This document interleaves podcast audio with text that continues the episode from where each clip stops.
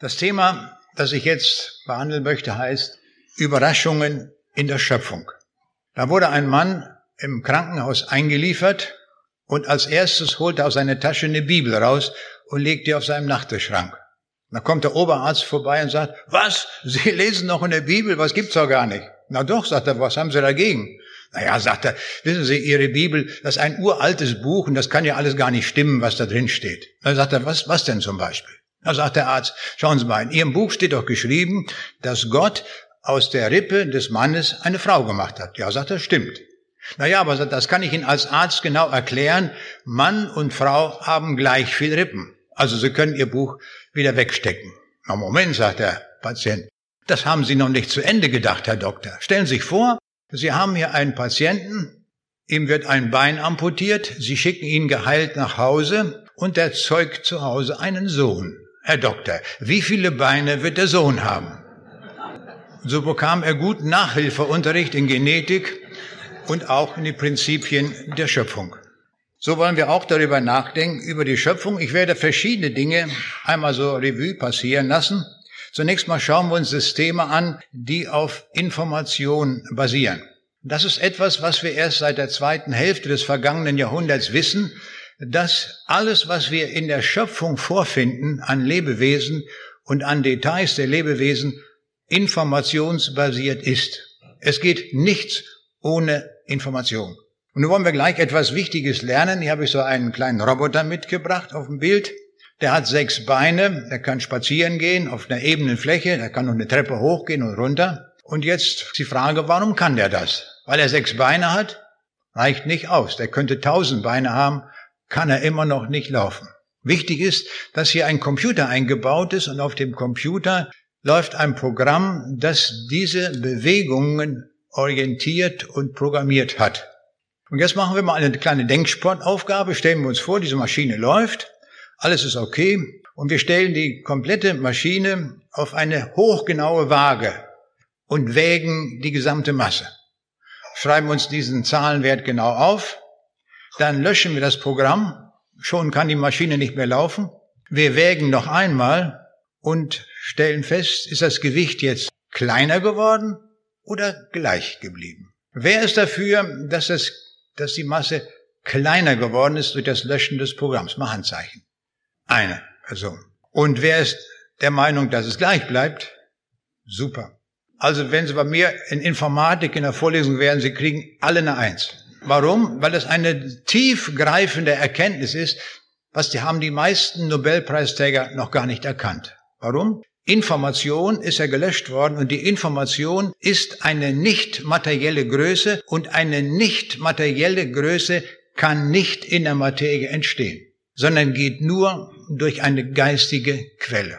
Daran sehen wir schon, alles, was wir in der Schöpfung vorfinden, beruht auf Information. Die Information kann nicht von der Materie kommen. Damit ist in wenigen Sätzen die Evolution tot. Sie funktioniert gar nicht.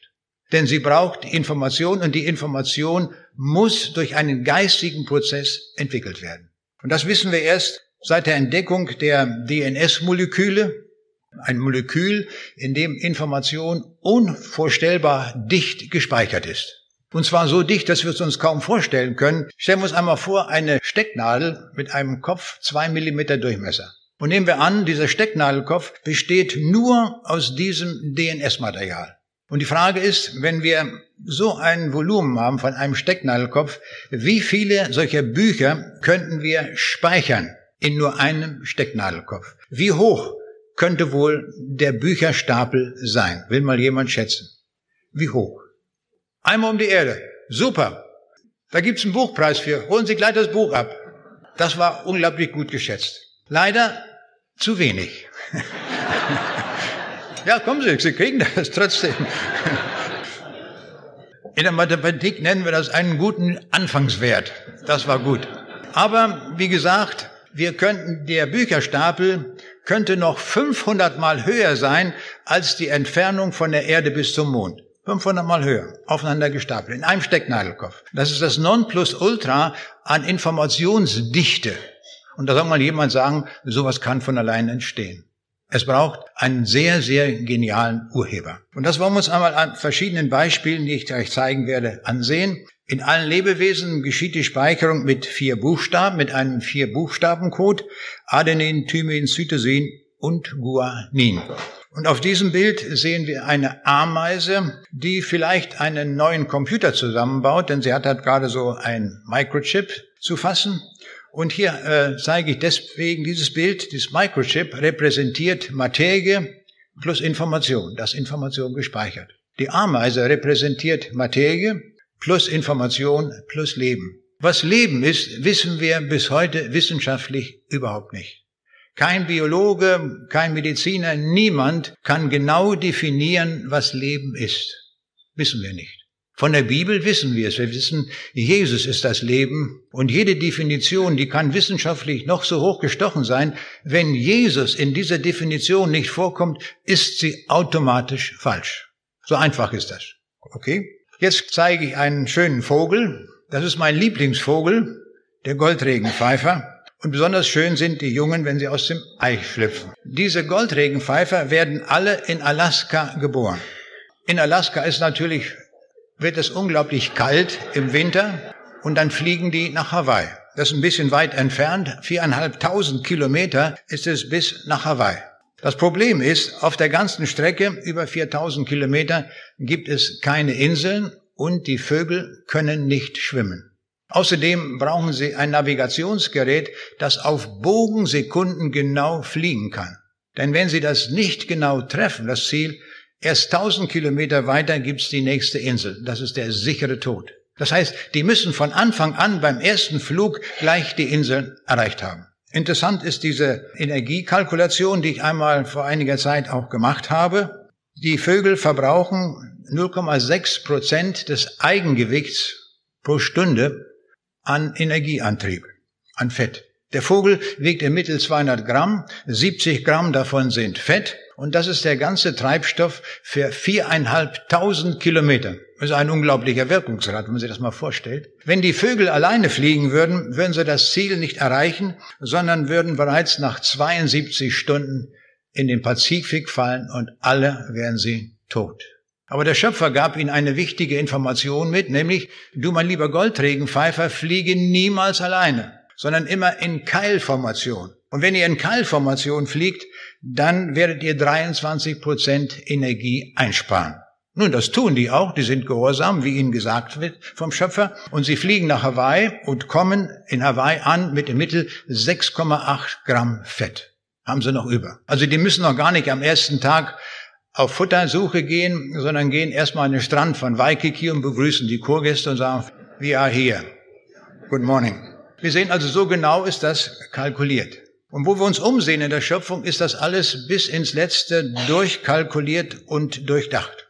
Hier sehen wir zwei Flamingos, die große Flügel haben und wir können uns vorstellen, wenn die die Schwingen bewegen, dass da natürlich der Vogel rauf und runter geht. Hier nicht. Warum nicht? Dieser Flamingo hat eine spezielle Flugkonstruktion, sodass beim Bewegen der Flügel der Vogel in seinem Schwerpunkt immer auf gleicher Höhe bleibt. Das heißt, es gibt keinen Energieverlust durch das Absenken und wieder anheben. Unglaublich genial gemacht. Oder schauen wir uns hier diesen V an mit den Ornamenten. Auch das ist bis ins letzte Detail per Information beschrieben. Sehr, sehr genau, an welcher Stelle das Ornament hinkommt, in welcher Farbe und so weiter.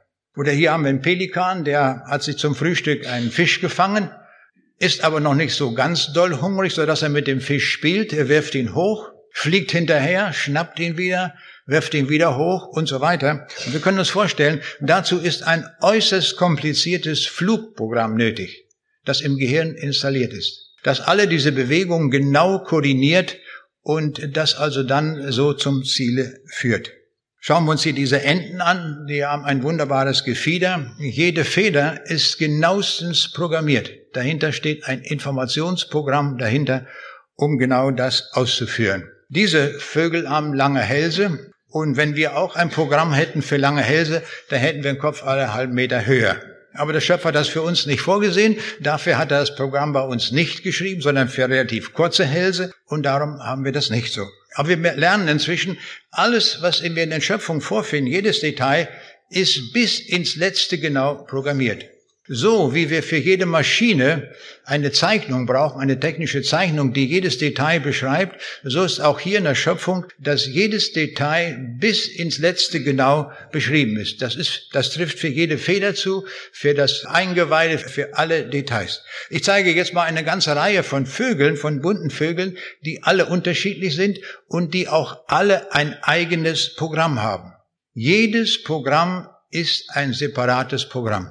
Kein Programm ist aus einem anderen hervorgegangen, sondern ein jedes, wir sehen, passt, das passt sehr gut zur Bibel, die da sagt, ein jegliches geschaffen nach seiner Art. Und die Arten sind sehr unterschiedlich. Tausende von Sorten von verschiedenen Vögeln, allen möglichen Farben und Gefiedern gibt es da, so dass man aus dem Staunen nicht herauskommen kann, wie viel Ideen der Schöpfer dort hineingelegt hat. Da gibt's Wasservögel und alle möglichen Sorten. Ich zeige einfach mal nur so einige. Um noch etwas zu lernen bezüglich der Information, hier sehen wir aus dem Rostocker Zoo eine höhlenschöne Natter und die hat zwei Köpfe. Warum hat die zwei Köpfe? Ist eigentlich vom Schöpfer nicht vorgesehen, aber bei der Duplikation der DNS ist ein Fehler passiert und das Programm für den Kopf wurde noch einmal kopiert. So sind auf diese Weise zwei Köpfe entstanden. Dann erkennen wir sehr deutlich, dass alles auf Information beruht. Hier sehen wir, ein Insekt sieht aus wie ein Blatt, sogar die Rippelmarken, alles können wir sehen an diesem Insekt. Auch vollständig informationsgesteuert. Oder diese schöne Orchideenblüte mit der Farbe, mit der Form, alles ist programmiert. In einem Samenkorn ist die gesamte Information gespeichert und sein Samenkorn ist so klein, dass man es mit bloßem Auge nicht sehen kann, sondern ein Mikroskop dazu braucht. Also hier sehen wir etwas auch von der Miniaturisierung der Information. Hier sehen wir einen interessanten Schmetterling, das ist der Monarchfalter. Und die haben eine besondere Eigenschaft. Die sind alle, oder die meisten, sagen wir so, in äh, Mexiko geboren. Und sie wollen alle einmal einen Ausflug machen nach Kanada. Und das machen die auch. Sie fliegen also dann nach Kanada. Aber bis Kanada ist es so weit, dass sie das gar nicht schaffen können. Was machen sie? Sie bleiben irgendwo, nachdem sie etliche hundert Kilometer zurückgelegt haben, legen ihre Eier, verpuppen sich, es kommt eine neue Generation und die alte Generation, die gestartet ist, stirbt.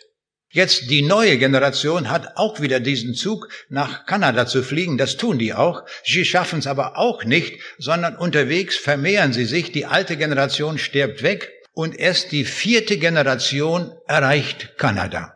Wer hat denen diese Information gegeben, dass sie das machen. Wenn sie in Kanada angekommen sind, dann fangen sie mit dem Rückmarsch an, mit dem Rückflug und das geschieht auch wieder in vier Generationen.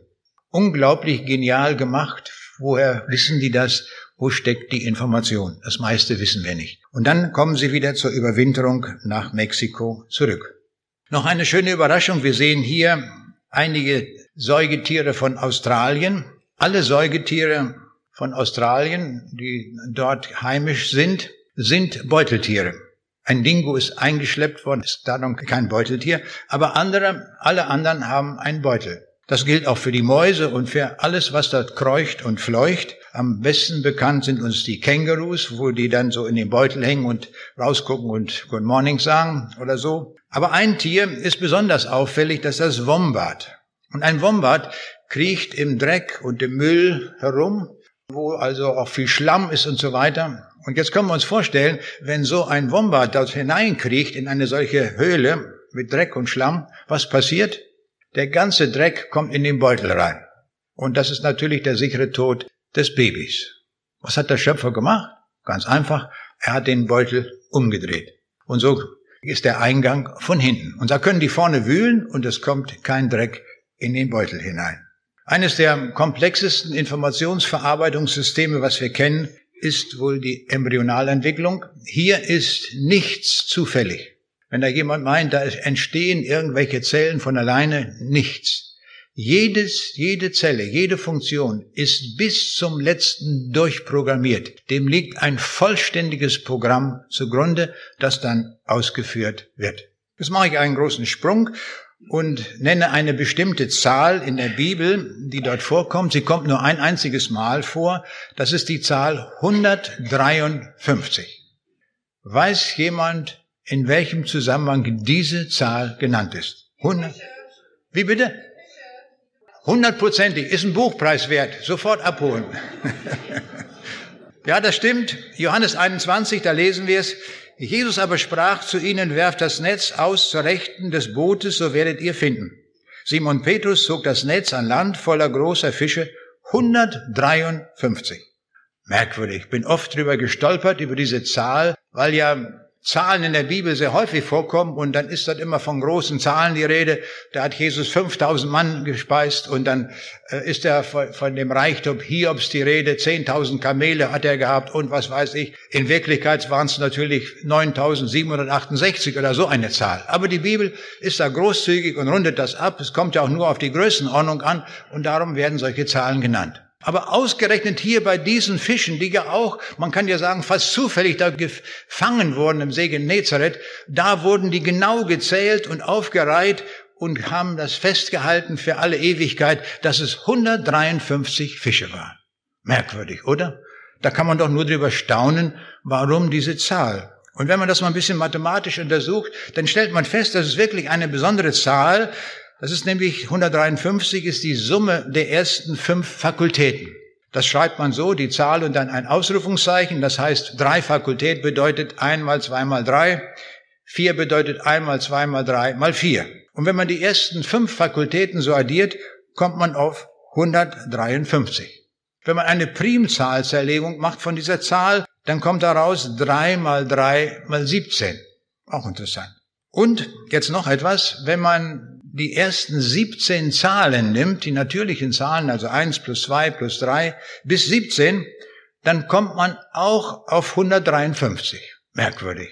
Also der Jesus scheint ein gewaltiger Mathematiker zu sein, der den Fischen befohlen hat, ihr geht mit der Zahl 153 ins Netz.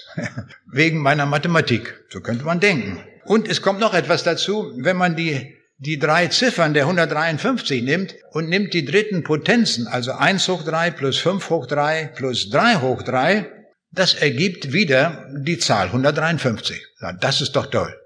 Die dritten Potenzen der einzelnen Ziffern ergeben addiert wieder diese Zahl. Da müssen wir weiter darüber nachdenken. Das wird jetzt spannend.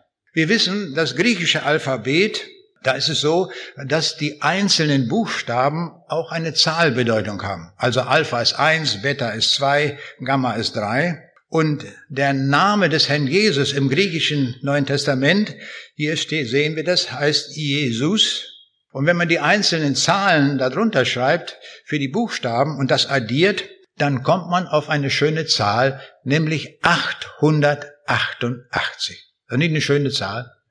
Also ich fand, war so fasziniert, dass ich gleich meine Autonummer so genommen habe.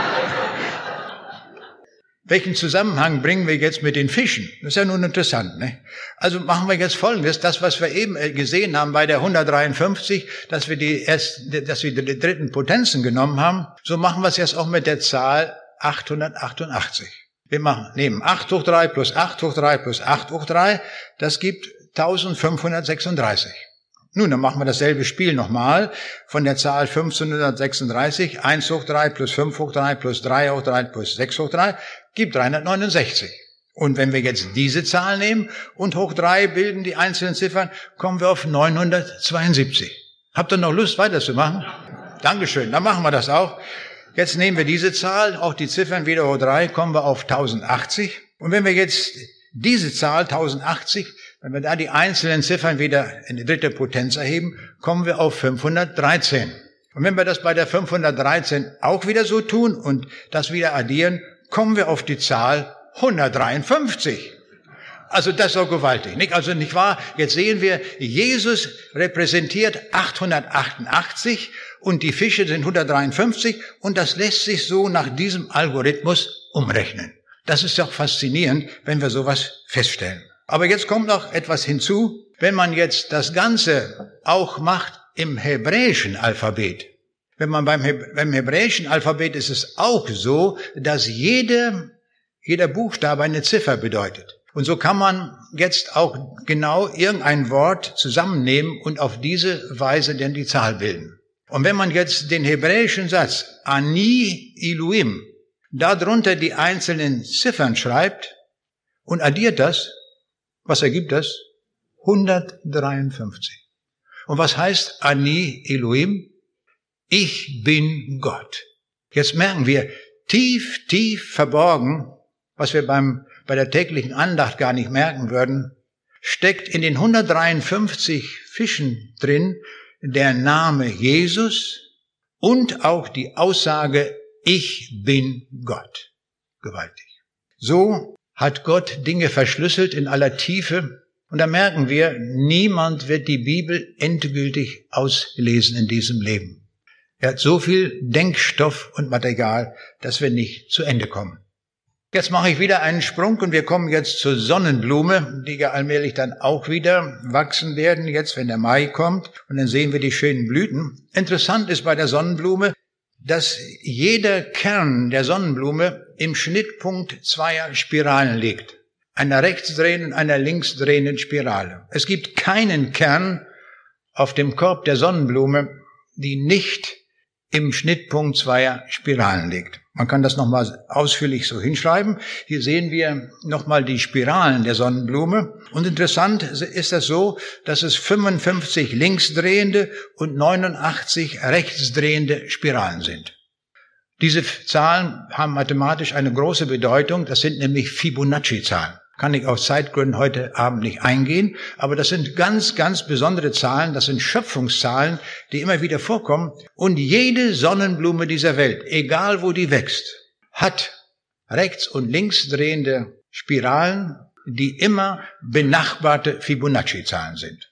Da kann man sich fragen, warum hat der Jesus da wieder so viel Mathematik hineingelegt? Nun, das, auch das hat einen Grund. Man kann nämlich den Korb einer Sonnenblume jeden, jeden Kern auch mathematisch beschreiben. Das ist eine Wurzelfunktion. Man muss das nur so machen, wie es hier angedeutet ist in dieser Grafik. Man fängt bei einem Kern n an und geht dann 137,5 Grad weiter bis n plus 1, dann n plus 2 und so weiter. Diese Gradzahl 137,5 hat eine besondere Bedeutung. Warum? Das ist das, wenn man die 360 Grad eines Kreises nach dem goldenen Schnitt aufteilt, dann sind das gerade 137,5 Grad. Das ist die tiefe Bedeutung. Aber warum? Warum? Und das sehen wir auf diesem Bild. In der Mitte dieses Bildes sehen wir den Korb der Sonnenblume, wie sie vom Schöpfer ausgeführt worden ist. 137,5 Grad. Würden wir diesen Winkel ein ganz klein wenig ändern, nämlich auf 138 Grad gehen, das würden wir mit bloßem Auge gar nicht erkennen, dann gäbe, ergäbe sich eine Struktur auf dem Korb der Sonnenblume, wie wir es rechts im Bild sehen. Was fällt uns dann auf? Es gibt sehr, sehr viele Zwischenräume, also ganz große Freiflächen. Und wenn wir mit dem Winkel verkleinern auf 136,5, ergibt sich eine andere Struktur wie links im Bild. Auch dort gäbe es viel Freiraum. Wir erkennen also sofort, was ist der tiefe Grund, so viel Mathematik dort zu investieren, nun, dass die Kerne dicht bei dicht auf dem Korb der Sonnenblume platziert sind. Es gibt keine Lücke an keiner Stelle. Und das auch noch in der Wachstumsperiode, wo die kleinen Kerne kleiner sind in der Mitte und wo es dann immer nach außen größer wird. In jedem Wachstumsmoment bleibt es erhalten, dass der Korb immer vollständig gefüllt ist. Wir sehen also, es steckt sehr, sehr viel Mathematik dahinter. Und wenn wir jetzt noch eine dreidimensionale Frucht nehmen würden, dann reicht die Fibonacci-Zahl nicht mehr aus, um das noch angemessen beschreiben zu können. Ich mache wieder einen Sprung und komme jetzt zur roten Feuerameise. Das ist auch interessant, ein besonderes Detail der Schöpfung. Hier sehen wir so eine rote Feuerameise, hier nochmal einige, und die haben die wunderbare Eigenschaft, die leben in Flussnähe und da passiert es immer wieder, dass es große Überschwemmungen gibt. Was tun die? Dann bilden sie ein Floß. Zu Tausenden oder Millionen von Ameisen bilden sich zusammen, bilden ein Floß und werden dann von dem Fluss, von der Strömung weggeschwemmt. Und jetzt ist gigantisch, was hier passiert, das kann sich keiner vorstellen. Diese Ameisen sind untereinander mit 17 Verhakungen verhakt. Also die bilden ein sehr festes Netzwerk, das kann keine Strömung auseinanderreißen. Das geht gar nicht. Die sind so, jede mit der anderen verhakt. 17 Verhakungen. Und jetzt kommt noch dazu, die Ameisen, die unten sind, die haben es ja nicht so gut, weil sie ja unter Wasser sind. Da gibt's zwar auch ein bisschen Sauerstoff, denn die Zwischenräume sind ja mit Luft gefüllt. Da können atmen können sie schon, aber es ist nicht so schön da unten. Und was machen die? Dann wandern die nach oben, da müssen alle Ameisen, wo sie dann vorbei müssen, müssen die Verhakungen lösen und dann geht's ein weiter, noch ein weiter, bis sie oben hinkommen. Und die von oben machen genau das Umgekehrte, sie wandern nach unten, dass die auch äh, dann einmal die Zeit unter Wasser so erleben. Also wir sehen, wenn wir genauer hinsehen in diese Details der Schöpfung, wir staunen und staunen und kommen nicht raus, wie die das machen. Mich interessiert auch insbesondere, wie funktioniert die Kommunikation? Wie sagen die dich das? Die haben ja keine E-Mails oder sowas, nicht? Und Handys schon gar nicht. Wie kriegen die das hin? Ein Kommunikationssystem, das bis heute völlig unerforscht ist. Und wenn man es einmal stören würde, wäre das auch kein Problem. Sie würden sich sofort wiederfinden und das zusammen machen. Jetzt kommt ja gerade der Sommer und wir haben ja die Schneeflocken inzwischen vergessen, aber heute Abend nicht. Wir wollen uns diese Schneeflocken auch einmal ansehen. Und hier sehen wir, dass die Schneeflocken unvorstellbar schön gestaltet sind. Das sind Prachtexemplare der Schöpfung, jede Schneeflocke. Und das Besondere ist an der Schneeflocke, es gibt in der gesamten Weltgeschichte keine Wiederholung einer Flocke. Gibt es nicht. Eine Schneeflocke, die wir irgendwann im Winter nehmen würden, uns im Mikroskop ansehen würden, diese wird es in dieser Form nie wieder geben. In der ganzen Weltgeschichte nicht. Und wenn Millionen und Abermillionen von Schneeflocken fallen, kann man das verstehen? Doch, kann man. Muss man ein bisschen nachdenken. Eine Schneeflocke besteht aus Wasser, also ein Sauerstoffmolekül mit zwei Wasserstoffatomen, bilden ungefähr den Winkel von 120 Grad. Und so ist also jedes einzelne Molekül aufgebaut. Und jetzt sehen wir, jedes Molekül kann an einem anderen Molekül andocken. Und da gibt's nicht jede beliebige Möglichkeit, sondern eben durch diesen 120 Grad Winkel immer nur diese Struktur. Und das ist der Grund, warum auch immer nur solche sechseckigen Strukturen herauskommen. Das liegt also an der Struktur des Wassermoleküls. Die Masse einer Schneeflocke beträgt etwa 0,05 bis 0,5 Gramm. Eine Schneeflocke von 0,05 Gramm hat also 1,6 mal 10 hoch 21 Wassermoleküle. Ich habe die Zahl mal ausgeschrieben, wie groß die ist. So viele Möglichkeiten gibt es also, um ein Wassermolekül an das andere anzudocken. Und da können wir schon leicht übersehen, es ist unmöglich bei dieser riesigen Zahl, dass dieselbe Kombination noch einmal entstehen kann. Warum hat der Schöpfer das so gemacht? Er liebt die Schönheit und er liebt die Vielfalt und er macht keine Kopien, noch nicht mal bei der Schneeflocke und bei uns Menschen auch nicht. Niemand ist die Kopie eines anderen. Wir sind alle genial gestaltet. Als ich in den USA war, fand ich einmal ein Buch ohne Text. Da waren nur Schneeflocken abgebildet. So ein dickes Buch. Und zwar immer, wie wir hier sehen, dreimal vier, zwölf Schneeflocken pro Seite. Und da hat man sich die Mühe gemacht, eine ganze Reihe von Schneeflocken zu fotografieren. Und wir sehen, sie sehen alle anders aus. Man könnte tausende von Büchern machen und immer wieder neue Schneeflocken fotografieren und nie würde man eine Kopie einer Schneeflocke wiederfinden. Ich habe vorhin schon einen Schmetterling erwähnt, jetzt kommt noch ein anderer, das ist der Morphoretinor. Der Morphoretinor hat wunderbare Farbornamente auf den Flügeln und wir sehen hier so bläulich, gräulich äh, ist das hier so gemacht und immer symmetrisch zur Mitte bilden sich die Farben. Da gibt es ganz verschiedene Färbungen auf diesen Flügeln.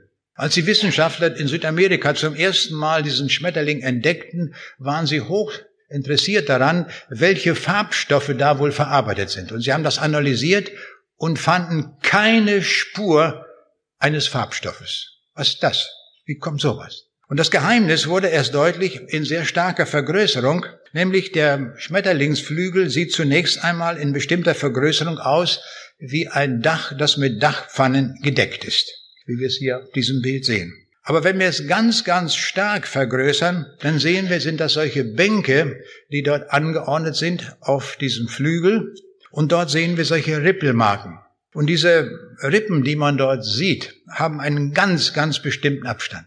Die sind hochgenau gefertigt, und zwar so genau, dass keine mechanische Werkstatt dieser Welt die nachbauen könnte. So präzise sind die gemacht. Warum? Aus dem einen Grund. Das weiße Licht fällt dort drauf, und wir wissen, das weiße Licht hat verschiedene, ein, ein Spektrum mit verschiedenen Wellenlängen. Und jetzt hängt es davon ab, welchen Abstand diese Rippen haben. Dann wird genau die Wellenlänge verstärkt, die gewünscht ist, und alle anderen Wellenlängen werden ausgelöscht. Und auf diese Weise entsteht dann bei entsprechendem Abstand dieser Gitterlinien eine bestimmte Farbe. Blau oder rot oder braun oder sonst was. Wir sehen, hochgenial gemacht ist das. Es wird hier der physikalische Effekt ausgenutzt, der sogenannte Interferenzeffekt. Also tiefe Physik steckt dort dahinter. Wir sind jetzt im Kleinen gewesen, mikroskopischen. Jetzt gehen wir noch mal ganz weit raus in unser Universum. Jetzt schauen wir uns einmal um im Bereich der Sterne. Und über die Zahl der Sterne gibt uns Jeremia 33, Vers 22 eine interessante Auskunft. Da heißt es, wie man das Himmelsheer nicht zählen, noch den Sand am Meer messen kann. Also da sagt uns der Prophet Jeremia im Namen Gottes, es gibt so viele Sterne, dass wir Menschen niemals in der Lage sein werden, die zu zählen. Das ist sehr gewagt, das zu sagen, denn damals haben die Leute ja schon Astronomie betrieben und die lagen jeden Abend auf dem Rücken, schauten sich den Himmel an und sie haben festgestellt, wissenschaftlich, nicht wahr, präzise angegeben, etwa 3000 Sterne. Das konnte man mit bloßem Auge sehen. Dann kam Galileo Galilei, beobachtete mit einem Stern, mit einem Fernrohr die Sterne und kam auf die zehnfache Menge. Heute mit Hilfe der Stellarstatistik kann man abschätzen, dass die Zahl der Sterne etwa 10 hoch 25 beträgt. Das ist eine 1 mit 25 Nullen daran. Also eine unvorstellbar hohe Zahl. Kann kein Mensch zählen.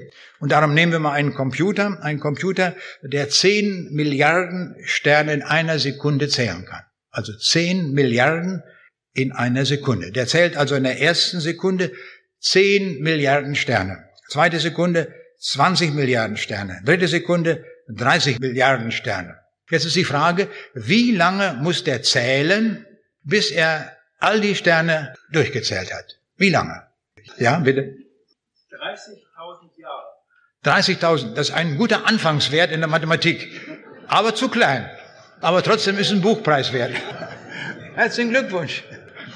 Also, der Computer müsste 30 Millionen Jahre zählen. Können wir uns das vorstellen? Und wie macht der Schöpfer das? Am sechsten Schöpfungstag sagt er, es werde und es ward. Am vierten Schöpfungstag, nicht am sechsten, am vierten Schöpfungstag, es werde und es ward. Dann waren 10 hoch 25 Sterne fertig. Viele Leute haben ja ein Problem damit, mit dieser Zeit. Aber das können wir uns ganz schnell erschließen. Wie viel Zeit braucht eigentlich der Schöpfer für seine Schöpfung. Wie viel Zeit? Nun können wir uns ganz leicht überlegen. Stellen wir uns vor, da sind zwei Studenten. Der eine ist hochbegabt und der andere nun, der ist gerade so äh, noch durch die Prüfung durchgekommen. Jetzt geben wir den beiden eine mathematische Aufgabe. Wer wird die zuerst fertig haben? Der Hochintelligente oder der Schwache?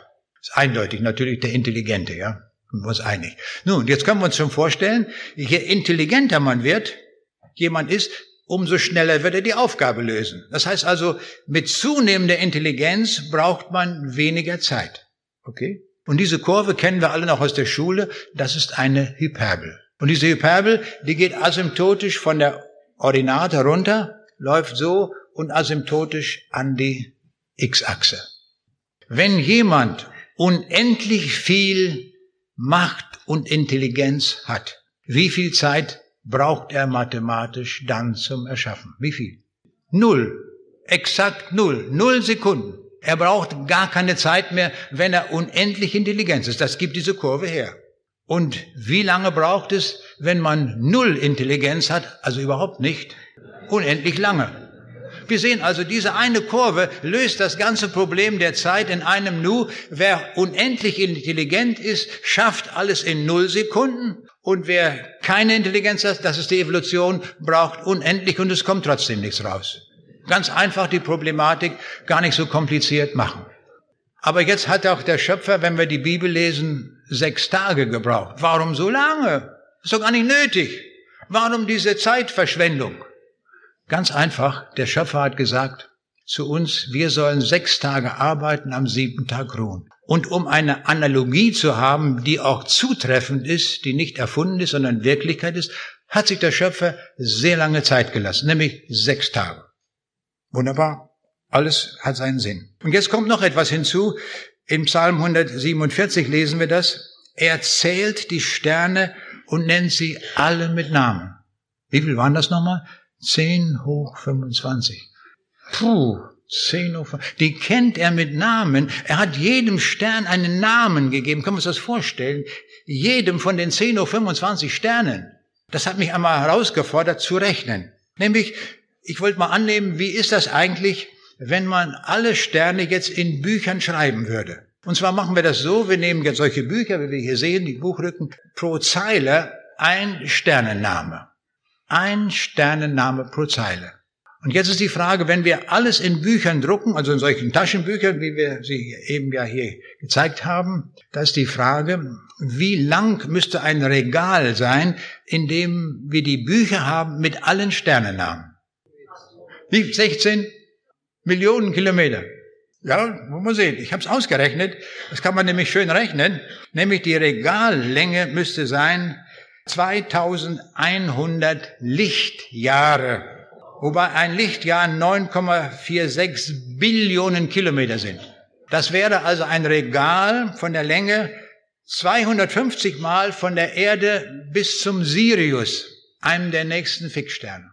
Und stellt euch vor, diese Namen in diesem langen Regal von all den Namen, die hat der Schöpfer im Kopf. Er hat sie sogar alle benannt. Und da gibt's auch keine Wiederholung, genauso nicht wie bei den Schneeflocken. Wir sehen, der Schöpfer hat also ganz gewaltige Dinge getan. Und ich zeige noch mal so ein paar Galaxien, wo wir sehen, wo alle diese Sterne vorhanden sind. Äh, hier ein, ein, ein Nebel, nicht wahr? Hier der Andromeda-Nebel, der Lagunennebel und der Eulennebel und viele Galaxien gibt es. Es gibt auch bei den Galaxien keine Wiederholung. Auch bei den Sternen gibt es keine Wiederholung. Der Schöpfer liebt die Unterschiedlichkeit. Es muss alles anders sein. Jedes muss anders sein. Keine Kopie in der Schöpfung. So sehen wir das. Aber ich habe immer gesprochen bisher von dem Schöpfer. Der Schöpfer hat das gemacht. Jetzt interessiert uns natürlich, wer ist denn dieser Schöpfer? Wer ist das? Wer kann das sein? Und die Bibel ist das einzige Buch, das uns die Antwort gibt. Wir werden auch gleich sehen, warum. Wer ist der Urheber aller dieser Dinge? Der Schöpfer. Nun, die Bibel fängt damit an mit dem schönen Satz, am Anfang schuf Gott Himmel und Erde. Haben wir das richtig einzementiert? Hier hat Gott alles gemacht. Aber wenn wir uns diesen Satz genauer ansehen, dann steht dort bei Gott das Wort Elohim im Hebräischen. Und Elohim ist eine Pluralform. Also offensichtlich haben da mehrere mitgewirkt. Und das erkennen wir auch, wenn wir 1. Mose 1.26 lesen bei der Erschaffung des Menschen. Da heißt es, lasset uns Menschen machen. Aha, da sehen wir, da sind mehrere beteiligt. Aber wer, wie viel, wird uns hier noch gar nicht gesagt. Ob das 27 sind oder 676, wissen wir noch nicht. Wir wissen nur, es sind mehrere. Interessant ist ja auch, wer von denen das nun wirklich ausgeführt hat, ist ja auch von Interesse. Und da gibt es im ganzen Alten Testament nur eine einzige Stelle, wo das ganz kurz aufleuchtet. Und das ist Sprüche 8, Vers 30. Und da heißt es, da war ich der Werkmeister bei Gott. Aha, Gott hatte also einen Werkmeister, also einen, der das ausgeführt hat, der die Programme sich ausgedacht hat, der die Fibonacci-Zahlen sich ausgedacht hat, der sich die Galaxien ausgedacht hat, der sich die DNS-Moleküle ausgedacht hat und sie auch gemacht hat, auch realisiert hat. Aber im ganzen Alten Testament erfahren wir nichts von ihm, wer das ist. Wir wissen nicht, wer das ist. Aber im Neuen Testament, da leuchtet es plötzlich auf. Und da aber ganz gewaltig. Und da heißt es im Anfang des Johannesevangeliums, im Anfang war das Wort und das Wort war bei Gott und Gott war das Wort. Dasselbe war am Anfang bei Gott. Alle Dinge sind durch dasselbe gemacht und ohne dasselbe ist nichts gemacht, was gemacht ist. Das ist ein Hammerschlag, der hier stattfindet. Da ist also der Ringnebel gemeint, der Andromeda-Nebel ist gemeint, der Morphoretinor ist gemeint, der Schmetterling und auch die Feuerameise und auch jeder einzelne von uns. Wir alle sind durch ihn gemacht. Wir alle. Ohne Ausnahme. Und wenn wir es noch deutlicher noch wissen wollen, wer ist das, dann kommt es im Vers 10, er war in der Welt und die Welt ist durch ihn gemacht. Es war also Gott, der das gemacht hat und er war in dieser Welt und in Vers 14 kommt es deutlich zum Ausdruck und das Wort ward Fleisch und wohnte unter uns und wir sahen seine Herrlichkeit, eine Herrlichkeit als des eingeborenen Sohnes voller Gnade und Wahrheit. Jetzt wissen wir es, wer der Urheber ist. Es ist Jesus. Die ganze Schöpfung ist auf Jesus konzentriert.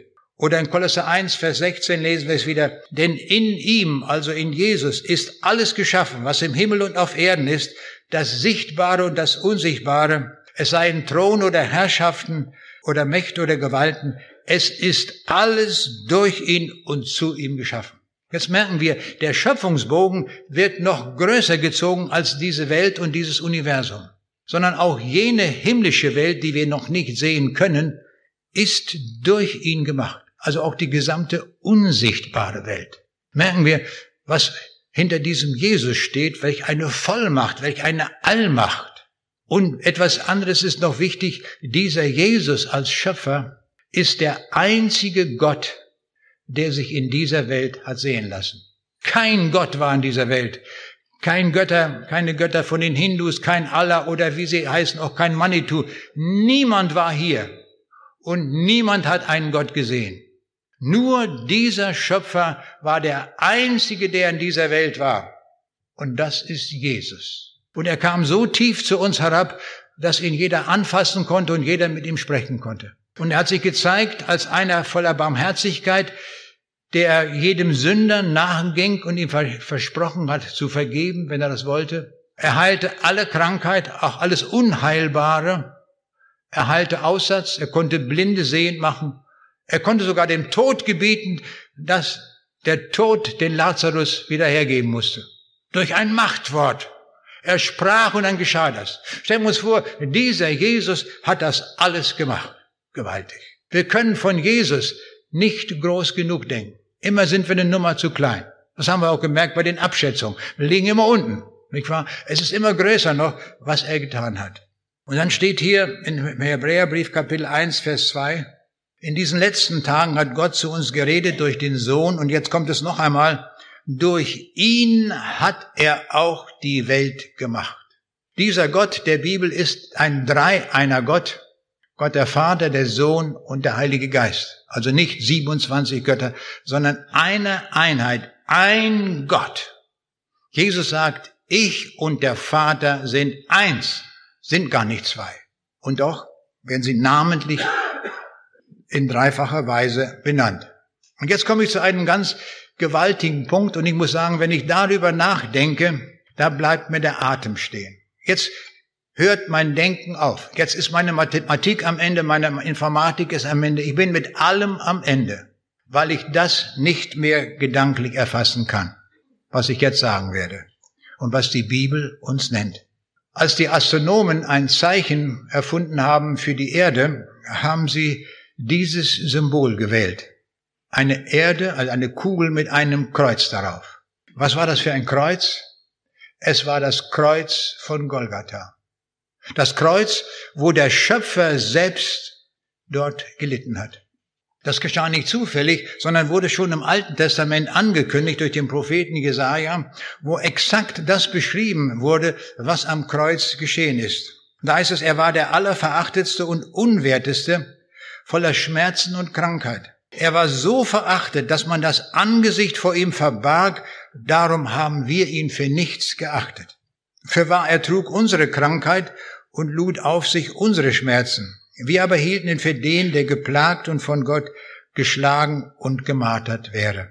Aber er ist um unsere Missetat willen verwundet und um unsere Sünde willen zerschlagen. Die Strafe liegt auf ihm, auf dass wir Frieden hätten, und durch seine Wunden sind wir geheilt. Wir gingen alle in die Irre wie Schafe.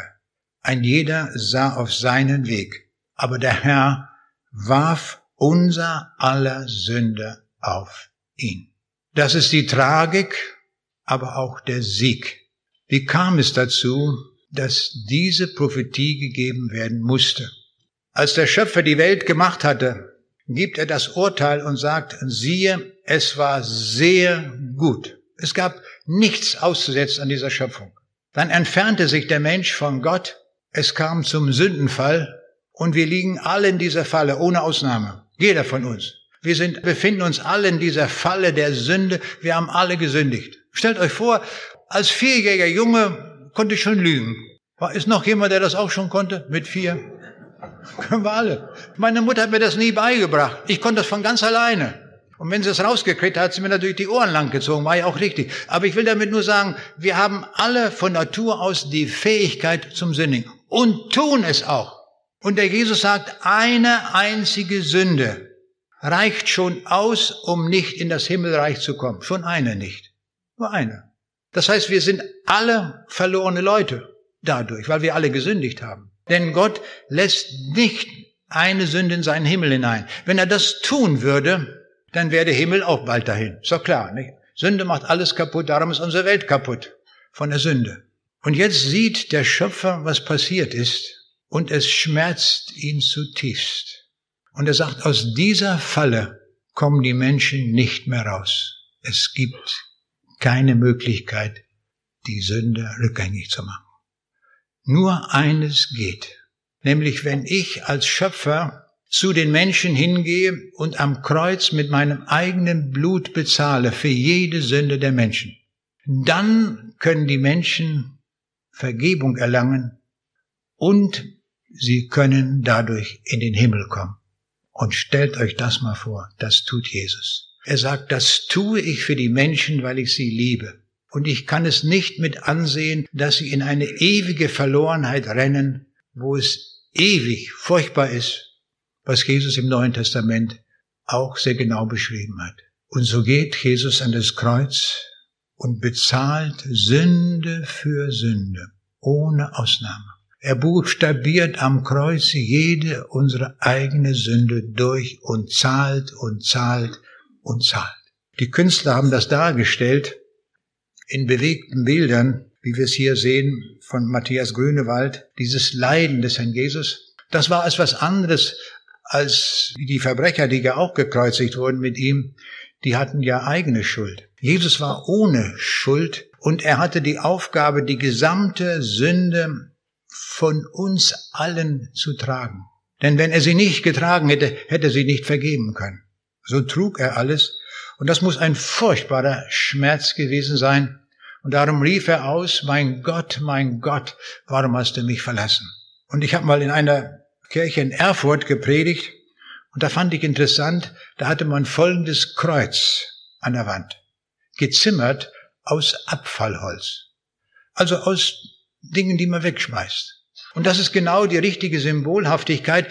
Unser ganzer Müll, alles, was wir im Leben verbockt haben, was wir mit Sünde schlecht gemacht haben, das wird am Kreuz vergeben.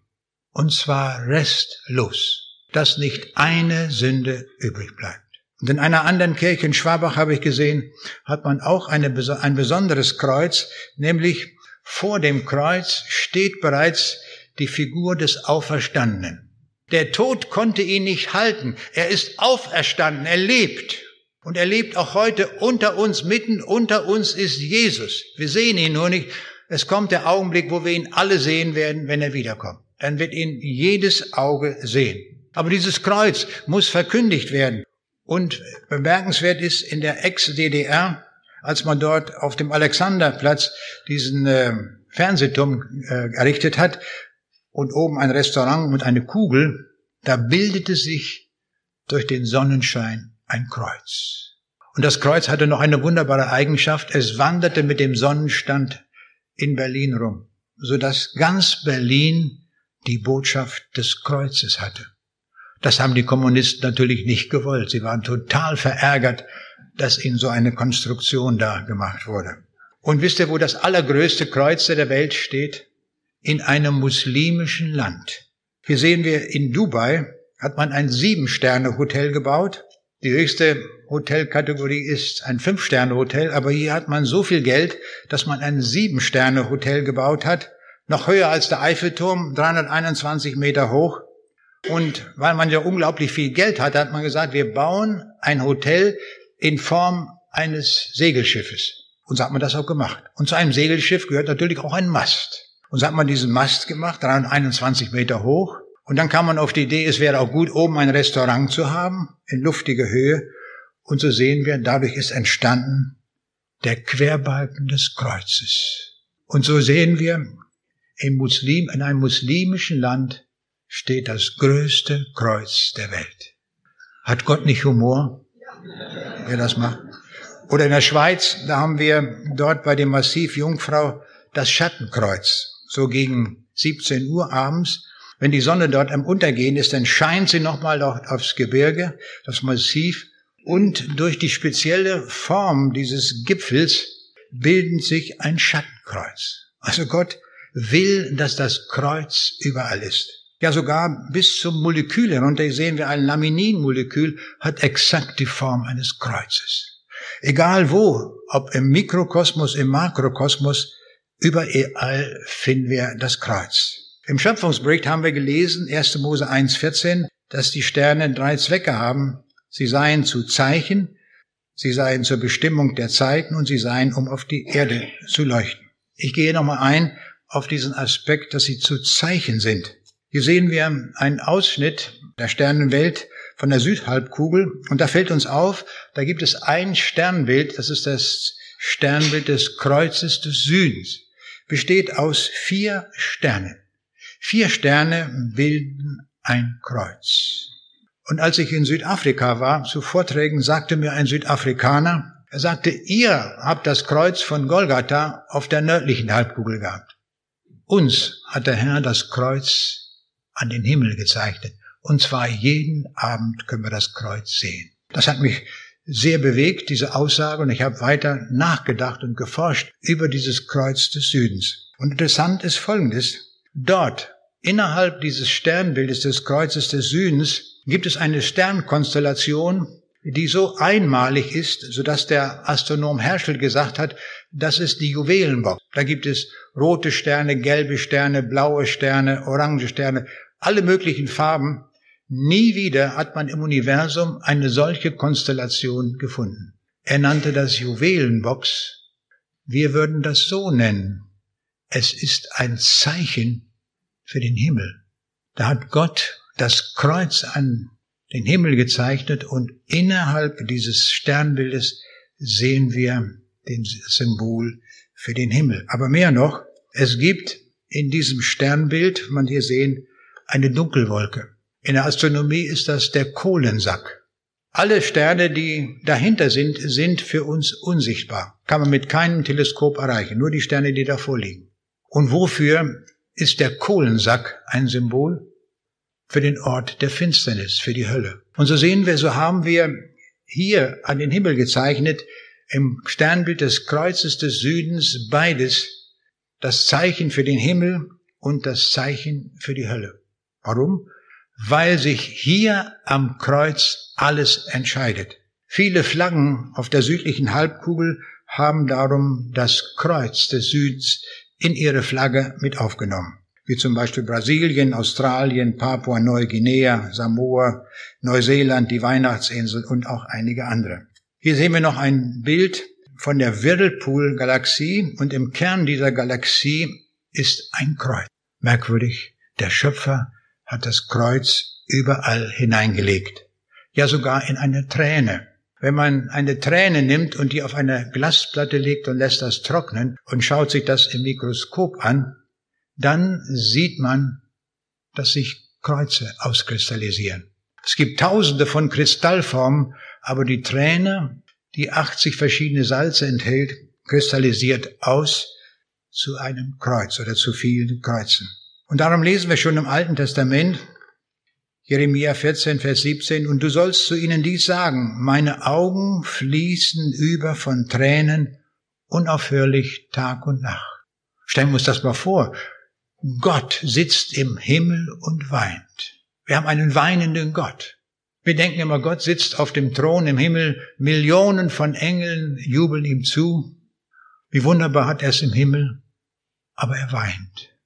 Er weint um Menschen, die verloren gehen. Menschen, die in die Hölle gehen, obwohl sie es nicht müssten. Es gibt Rettung. Man kann sich zu diesem Jesus wenden und sagen, Herr Jesus, ich habe gesündigt, bitte vergib auch mir und reinige mich so gründlich, dass ich in ein Himmelreich kommen kann. Und was tut Jesus? Er vergibt. Und zwar vergibt er sofort. Das will ich deutlich machen an dieser Kreuzigungsgruppe an einer Kirche in Düsseldorf ist das. Da sehen wir das Kreuz in der Mitte Jesus und die beiden Schächer, die mitgekreuzigt wurden. Der eine schaut von Jesus weg, er will nichts mit ihm zu tun haben und der geht in die ewige Nacht. Der andere hatte auch noch gelästert, aber er wendet sich zu Jesus hin.